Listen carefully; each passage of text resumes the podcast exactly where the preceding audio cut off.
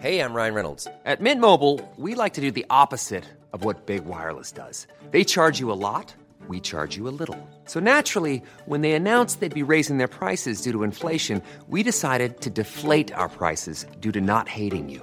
That's right. We're cutting the price of Mint Unlimited from $30 a month to just $15 a month. Give it a try at mintmobile.com slash switch. $45 upfront for three months plus taxes and fees. Promo rate for new customers for limited time. Unlimited more than 40 gigabytes per month. Slows. Full terms at mintmobile.com.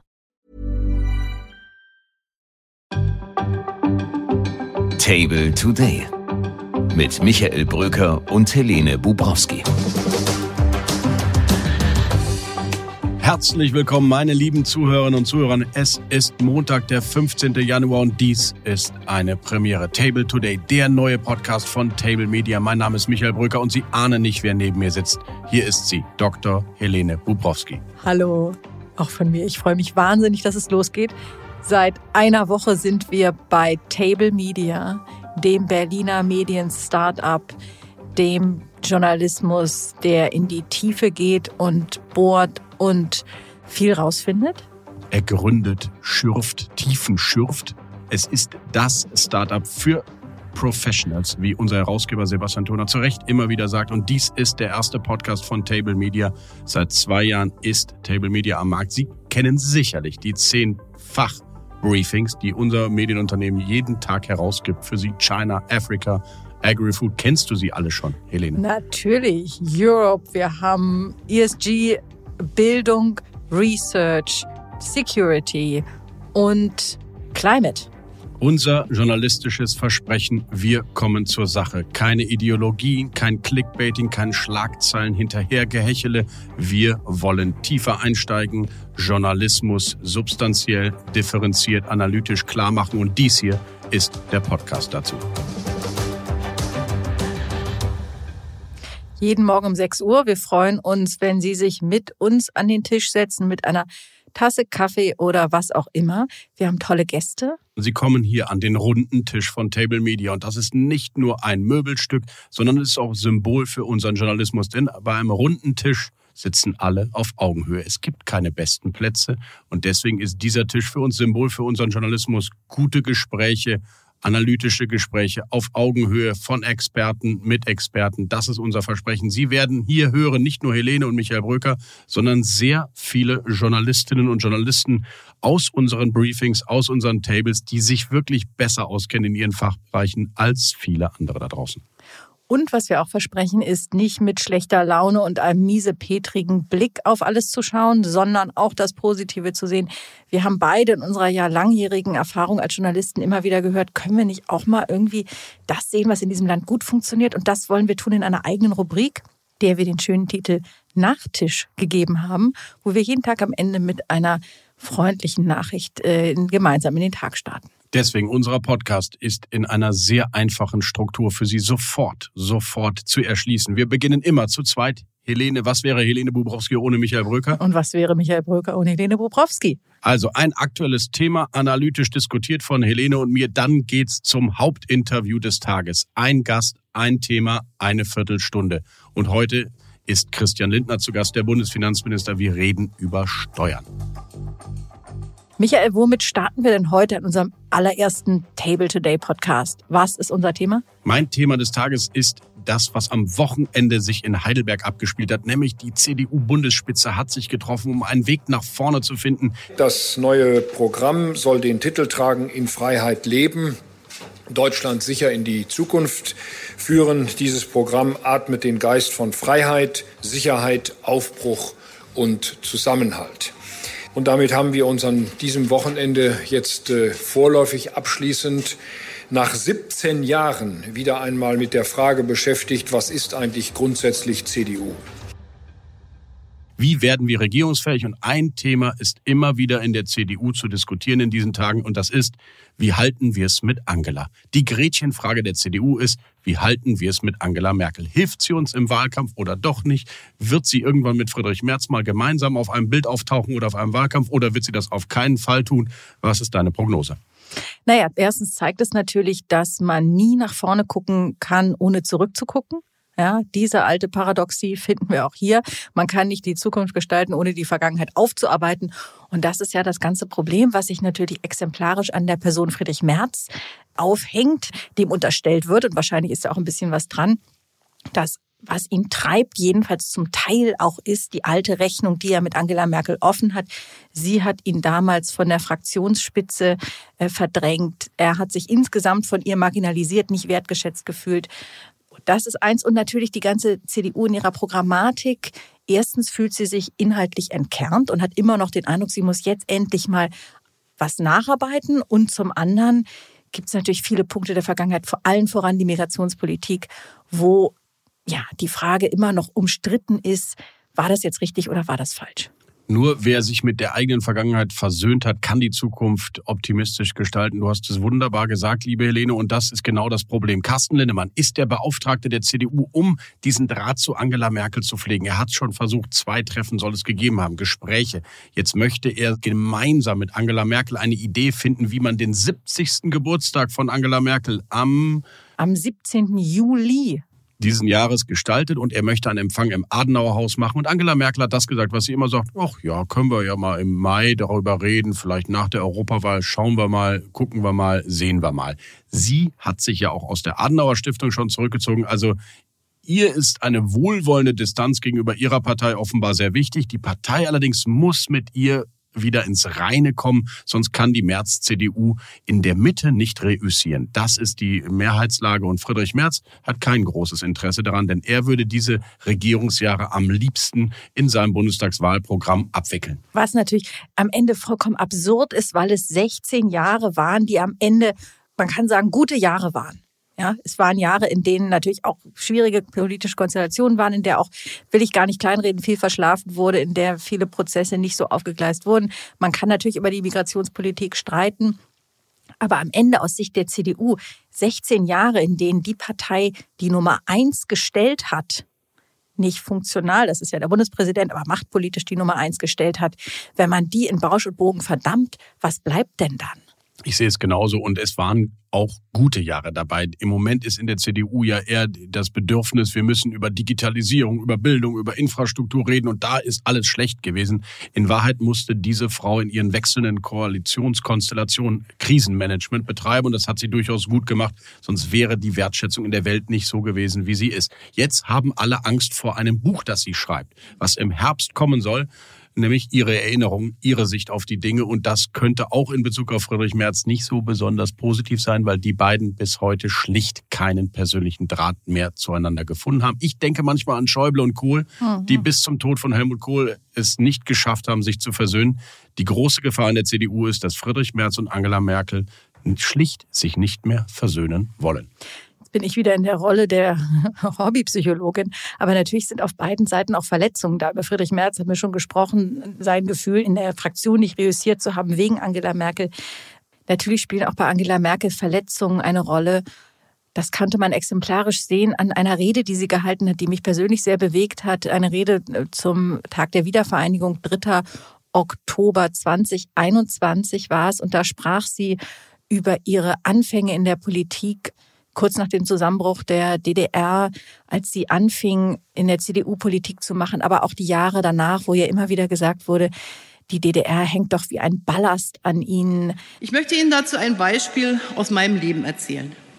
In einem Ende letzten Jahres von der Konrad-Adenauer-Stiftung herausgegebenen Buch heißt es in einem der dort veröffentlichten Aufsätze über mich, ich zitiere, Sie, die als 35-Jährige mit dem Ballast ihrer DDR-Biografie in den Wendetagen zur CDU kam, konnte natürlich kein von der Pike auf sozialisiertes CDU-Gewächs altbundesrepublikanischer Prägung sein. Zitat Ende.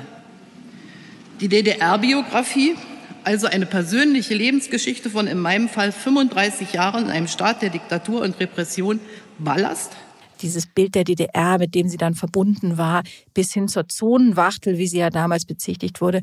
Und sie hat erstmals bei dieser Rede darüber gesprochen, wie sie das auch persönlich verletzt hat, wie sie das getroffen hat, wo sie ja ansonsten Teflonartig all das immer ausgeblendet hat und nie eigentlich ihr Inneres, ihr Gefühlsleben ähm, nach außen getragen hat.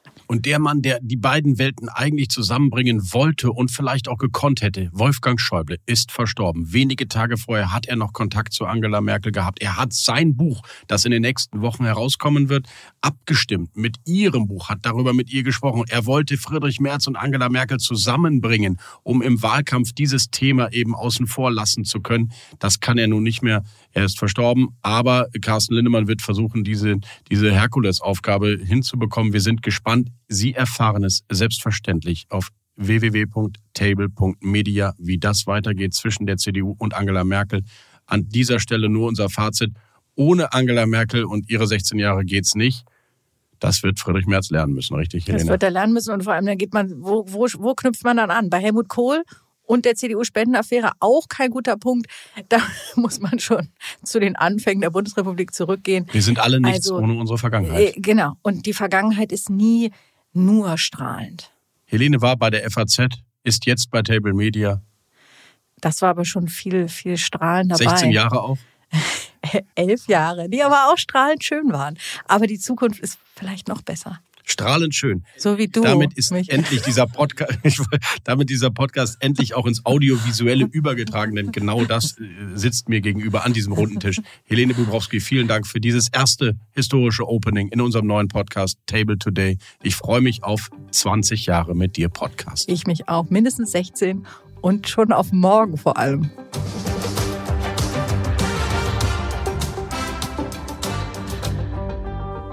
Wir kommen zu unserem Interview und bei uns hier am runden Tisch im Podcaststudio ist heute zum allerersten Mal beim allerersten Table Today Podcast gleich ein alter Hase im deutschen Politikgeschäft. Seit fast 25 Jahren ist er in einem der deutschen Parlamente tätig, auch wenn er nicht danach aussieht. Seit zehn Jahren ist er FDP-Chef und seit gut zwei Jahren verwaltet er unser aller Steuerzahlervermögen. Er ist der Finanzwart der Bundesregierung, der Finanzminister Christian Lindner.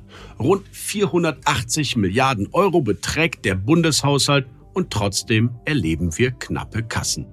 Unser Tischgespräch ist deshalb natürlich das liebe Geld und warum die Politik nie mit dem auskommt, was wir Steuerzahler ihr immer zur Verfügung stellen. Das besprechen wir jetzt mit dem Bundesfinanzminister. Einen schönen guten Tag, Christian Lindner. Guten Tag, lieber Michael Brücker. Lieber Herr Lindner, kann man mit Steuerpolitik eigentlich überhaupt noch steuern, wenn fast 90 Prozent des Bundeshaushalts ohnehin festgelegt sind? Meine Auffassung ist, dass äh, man gerade nicht überwiegend mit Steuern steuern sollte. Also man sollte nicht eingreifen in die wirtschaftlichen Entscheidungen der Menschen und der Betriebe, indem man äh, zu viel äh, über Steuersubventionen oder über Belastungen spricht. Deshalb bin ich ein Freund etwa der Abschreibung im Vergleich zur Steuersubvention, die sich auf bestimmte einzelne Tatbestände richtet. Freilich ist da noch viel zu tun, denn über die letzten Jahrzehnte ist ein Steuerrecht gewachsen, das eben doch sehr stark lenkt. Ich denke mir manchmal, Christian Lindner, ich kenne Sie ja jetzt seit 15, 16 Jahren, Sie, Sie waren immer für eine faire, klar, aber vor allem einfache, gerechte und niedrige Steuer, wie alle FDP-Politiker. Und jetzt sind Sie in Krisenzeiten Bundesfinanzminister und Sie können gar nicht so viel machen in diesen Jahren, weil Sie ständig Krisenmaßnahmen nach oben und wieder nach unten stecken müssen, wie zum Beispiel die Energiepreisbremsen. Sie können keine große Steuerreform umsetzen, weil die Länder nicht mitmachen. Selbst das Wachstumsgesetz liegt da ja noch in der Länderkammer. Ärgert Sie das, dass Sie gar nicht wirklich Steuerminister sein können? Einspruch, Euer Ehren. Erstens, wir haben die kalte Progression, also die automatischen äh, Steuererhöhungen aufgrund der Preisentwicklung komplett äh, gestoppt. Zum ersten Mal übrigens wurde auch die Milderungszone des Solidaritätszuschlags nach rechts verschoben. Die wichtige Botschaft für den Mittelstand, für die Fach- und äh, Führungskräfte, die wir in unserem Land ja auch motiviert halten müssen. 15 Milliarden Euro dieses Jahr, richtig? Alleine dieses Jahr 15 Milliarden Euro, genau. Zweitens, wir haben das Zukunftsfinanzierungsgesetz, das wesentliche Dinge verändert für äh, den Kapitalmarktstandort Deutschland. Äh, drittens, wir haben viele kleine Regelungen im Steuersystem vorgenommen, die überfällig waren, aber jetzt kamen. Vierter Punkt, wir haben das äh, Wachstumschancengesetz auf Kiel gelegt. Es hat den Hafen jetzt noch nicht verlassen, weil die Unionsfraktion noch nicht in die Verhandlung ernsthaft einsteigen will. Aber da ist sehr viel Erfüllungsaufwand, also weniger höflich gesagt, äh, lästige Bürokratie äh, vorgesehen. Die Antwort auf Ihre Frage ist, nein, ich bin nicht unzufrieden. Ähm, das, was die politischen Realitäten ermöglichen, schöpfen wir aus im steuerrechtlichen Bereich. Kann ich mir mehr vorstellen? Ja. Die große Reform der Einkommenssteuer, die wirkliche Unternehmenssteuerreform, für die gibt es schon seit mindestens 2013 im Deutschen Bundestag keine Mehrheiten. Umso wichtiger, dass wir weiter für sie werben. Auch eine Aufgabe, der äh, ich mich verpflichtet fühle. Ihr Problem ist natürlich, dass Dankbarkeit kein wirkliches politisches Kriterium ist. Die Abschmelzung der kalten Progression, ja, das stimmt, das gab es in den vorherigen Regierungen immer nur in Ankündigungen, ist nicht umgesetzt worden, wird natürlich aufgefressen durch die Rücknahme von Kriseninterventionsmaßnahmen. Die höheren Energiepreise, die höheren CO2-Preise, auch die höheren Netzentgelte. Gerade bei gering- und mittleren Verdienern hat jetzt auch das Institut der Wirtschaft, das arbeitgebernahe Institut der Wirtschaft nochmal ausgerechnet, kommt diese Steuerentlastung über die kalte Progression ja kaum an. Gerade die geringen und mittleren Verdiener spüren keine wirkliche große Entlastung, während die gut Gutverdiener, also wir zwei zum Beispiel, durchaus schon durch die höheren Pauschbeträge etwas spüren. Also kann man eine Steuerpolitik oder muss man sie jetzt nachschärfen, damit gerade die Verlierer dieser Krisenentwicklung noch stärker entlastet werden, zum Beispiel bei Beiträgen oder bei anderen Maßnahmen? Wir haben zum einen krisenbedingte Entlastungsmaßnahmen, mit denen wir die, die Schocks dieser großen Krisen seit 2020 auf die Bevölkerung gestoppt haben. Aber der Staat kann gesellschaftlich zurückgehenden Wohlstand, volkswirtschaftlich reduzierten Wohlstand, der auch individuell spürbar ist, kann der nicht auf Dauer abfedern. Das wird nicht gelingen.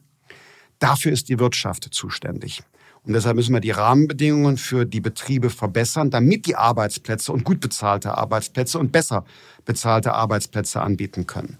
Und deshalb plädiere ich ja so stark dafür, dass wir die wirtschaftliche Entwicklung wieder zu einem Thema machen, nicht nur den Sozialstaat ausbauen, sondern insbesondere das stärken, was wirklich das äh, Einkommen äh, der arbeitenden Bevölkerung betrifft, nämlich unsere internationale Wettbewerbsfähigkeit. Ich empfehle deshalb auch ein Dynamisierungspaket.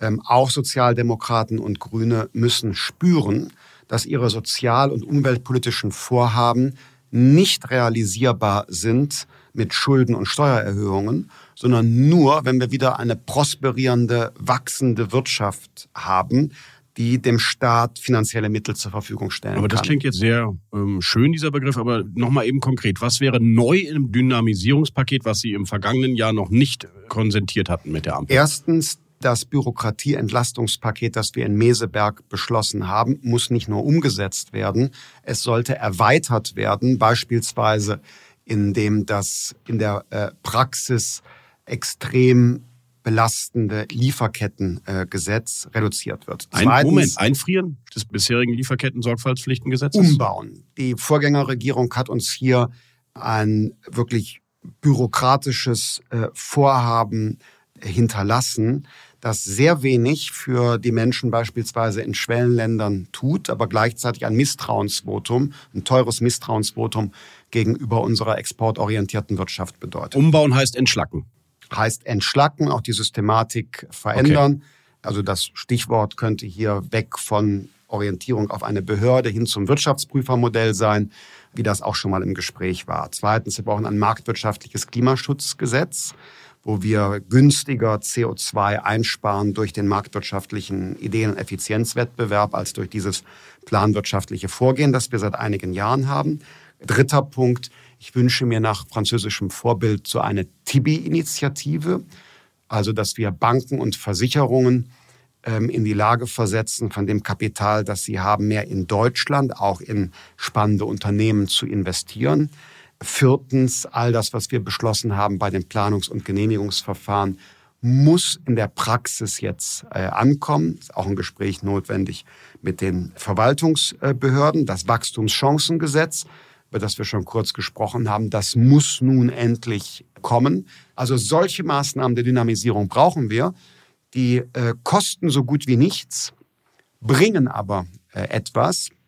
Das Einzige, was nötig ist, ist, dass manche und mancher bei SPD und Grünen vielleicht über seinen Schatten springen muss. Ich habe gerade darüber nachgedacht, wenn Sie mit diesem Maßnahmenpaket in den nächsten Koalitionsausschuss gehen, dann weisen Ihnen Herr Scholz und Herr Habeck direkt äh, die Tür.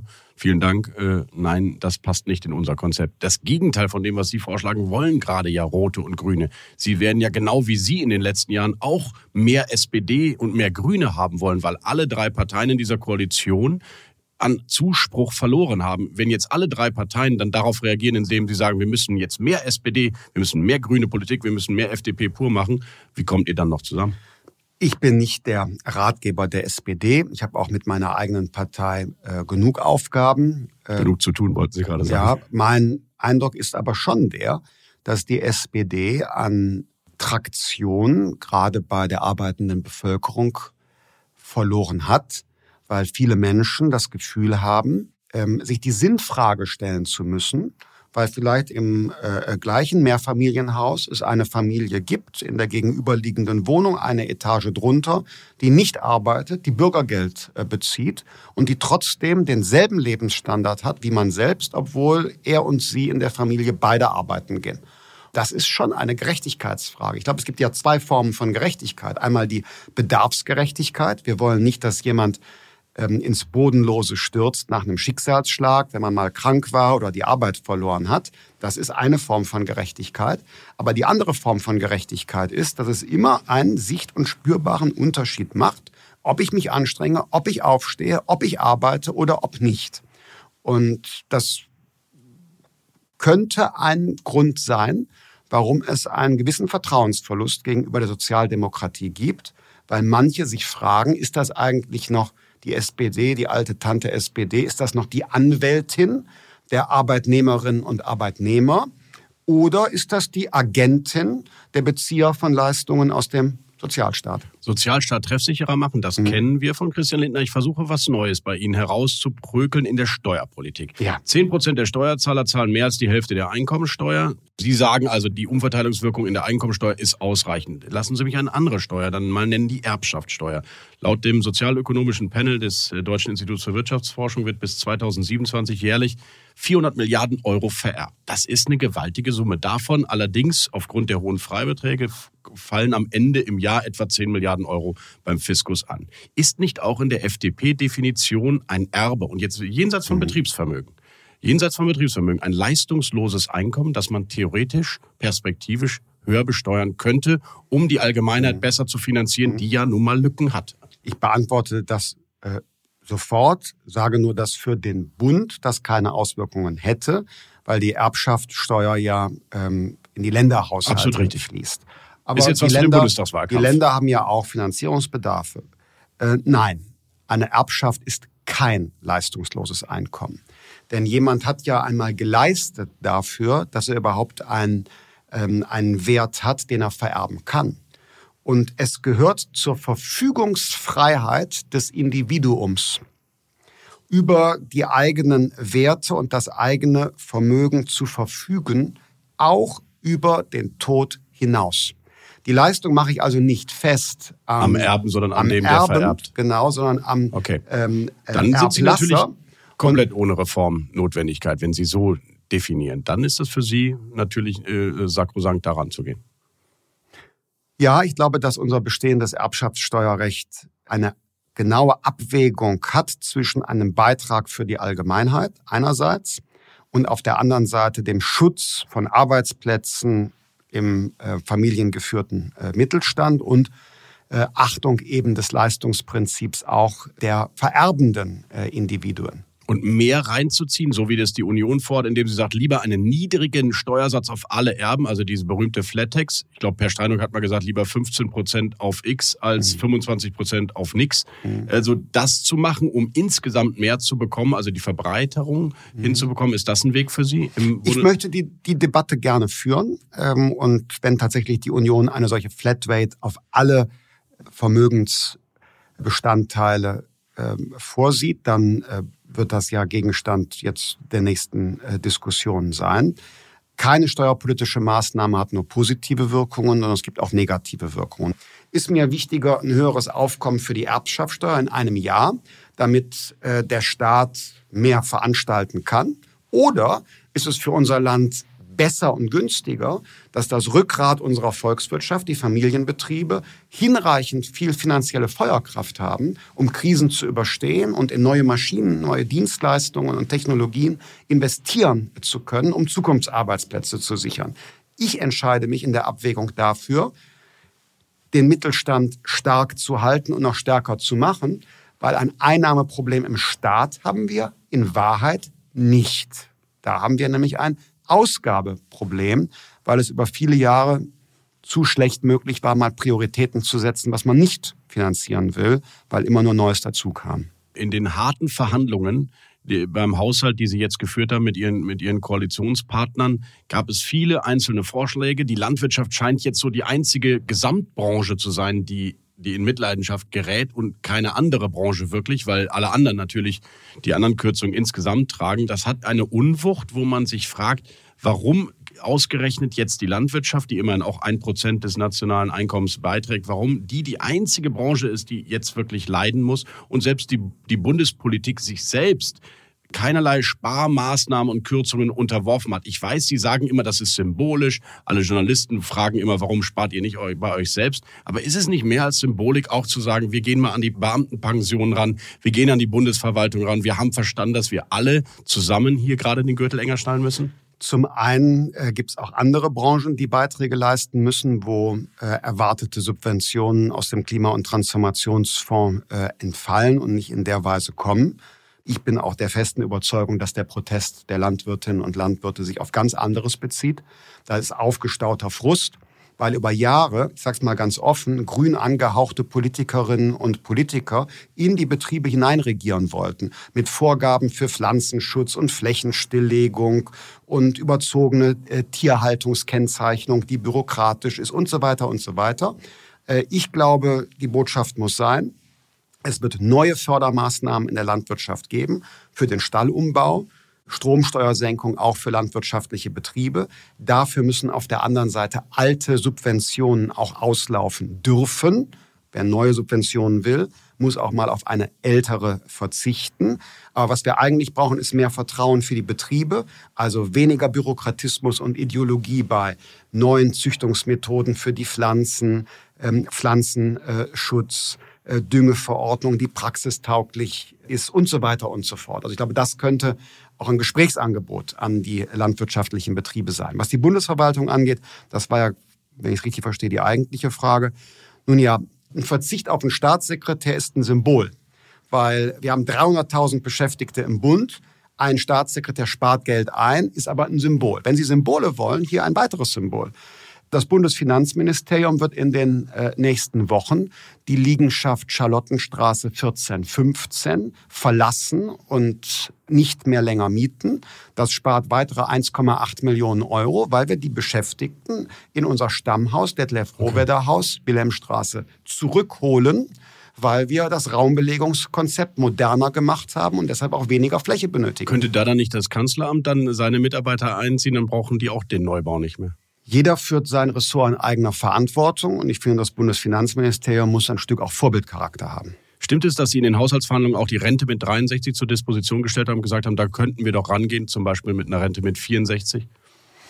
Ähm, nein, habe ich nicht, weil ich weiß, dass die SPD eine rote Linie hat bei allem, was den Sozialstaat betrifft. Aber ja, äh, ich bin der Überzeugung, dass die Rente mit 63, heute ist es übrigens schon die Rente mit 64, das wächst ja auf, dass äh, die damalige Rente mit 63 nicht mehr in die Zeit passt. Das bedeutet ja so viel, dass äh, Menschen vor dem eigentlichen Ruhestandsalter abschlagfrei als Menschen mit einer guten, hohen Rente nach den langen Jahren, mit einer hohen Rente in Zeiten des Fachkräftemangels in den Ruhestand eintreten können.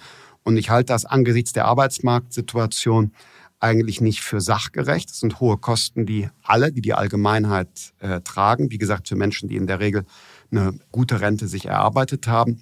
Und deshalb hielte ich das für einen Punkt, auf den könnte ich alleine entscheidend verzichten würde. Aber im Bundestagswahlkampf würden Sie das thematisieren, dass die abgeschafft werden soll? Ja, haben wir.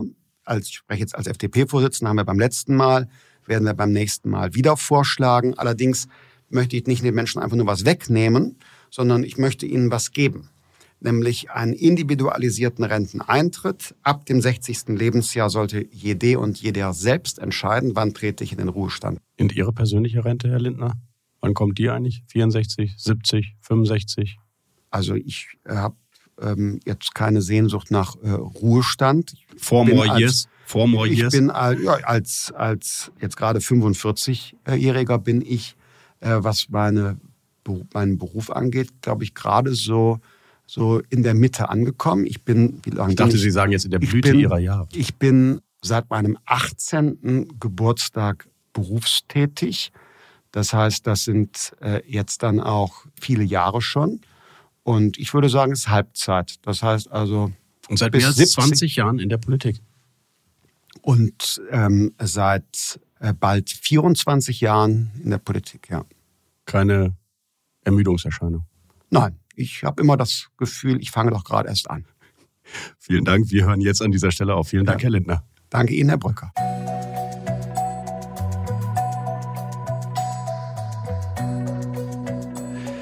zum Nachtisch. Da suchen wir in diesem Podcast immer etwas Leichtes, etwas Mutmachendes und was Schöneres die vielleicht auch gute Nachricht in diesem Ozean der Konflikte, Krisen und Kriege, die da ständig über uns hereinschwappen. Und tatsächlich gibt es sie, diese Hoffnungsschimmer am Horizont, sogar am politischen Horizont, denn am vergangenen Wochenende gab es eine bedeutende, eine wirklich wichtige Wahl fernab von Europa in Taiwan. Und sie ist für uns Europäer gar nicht so schlecht ausgegangen. Taiwan, das wissen Sie, ist der Mikrochip-Exporteur der Welt, fast 800 Milliarden US-Dollar ist das nationale Volkseinkommen, das BIP. Und damit liegt dieses kleine Eiland im chinesischen Meer sogar auf Platz 20 der Weltwirtschaftsrangliste, noch vor Norwegen oder Belgien. Und dieser neue Präsident, der da jetzt gewählt wurde, William Lai heißt er, ist ein europafreundlicher und zugleich ein China-kritischer. Das mag geopolitisch die eine oder andere Spannung mit sich bringen. Für uns als Handelsnation hat es zunächst einmal gute Auswirkungen. Das sagte jedenfalls die Kieler Ökonomin Wan Xin Liu im Interview mit meinem Kollegen Finn Meyer-Kuckuck vom China Table das Hightech-Wissen und die taiwanesische KI-Halbleitertechnologie, sie ist, so sagt sie, für uns Europäer und deutsche Volkswirtschaftler unerlässlich. Gerade für die grüne und digitale Transformation, die wir vorhaben. Taiwan ist also noch konkurrenzlos bei diesen Themen und deswegen schlägt sie vor, die EU sollte jetzt schnell und intensiv prüfen, wie sie mit diesem neuen taiwanesischen Präsidenten ins Geschäft kommt, stärker ins Geschäft kommt und Taiwan zu unserem strategischen Partner macht. Also, Frau von der Leyen, bitte übernehmen Sie. Die Details und das komplette Interview lesen Sie heute Morgen selbstverständlich in unserem China-Briefing, den wir China Table nennen. Finn Meyer Kuckuck und 13 Kollegen, die sich mit China auskennen wie kaum ein anderer im deutschen Journalismus, haben alles zur Taiwan-Wahl für Sie vorbereitet. Es lohnt sich. Table.media. Schauen Sie einfach mal rein. Das war sie, die Premierenfolge unseres Table Today Podcast. Schön, dass Sie dabei waren. Ich hoffe, es hat Ihnen gefallen und wenn nicht oder wenn doch, schicken Sie mir doch einfach Ihr persönliches Feedback gerne per E-Mail an chefredaktion at table.media oder natürlich per Like, per Klick, per Sternchen oder wie auch immer in den Podcast-Kanälen Ihrer Wahl. Ab sofort, jeden Tag ab 6 Uhr sind hier Helene Bubrowski und ich für Sie im Einsatz. Es geht weiter diese Woche mit spannenden Gästen, unter anderem Juli C., die Bestseller-Autorin oder der Kultursenator Berlins, Joe Cialo und natürlich die Kolleginnen und Kollegen aus unserer Table Media Redaktion. Freuen Sie sich auf Experten in Ihren Fachbereichen, kluge Interviews, spannende Themen. Ich würde mich freuen, wenn Sie sich mit uns morgen wieder an den Tisch setzen und wir uns wiederhören. Ihr Michael Bröker. Table Today mit Michael Bröker und Helene Bubrowski.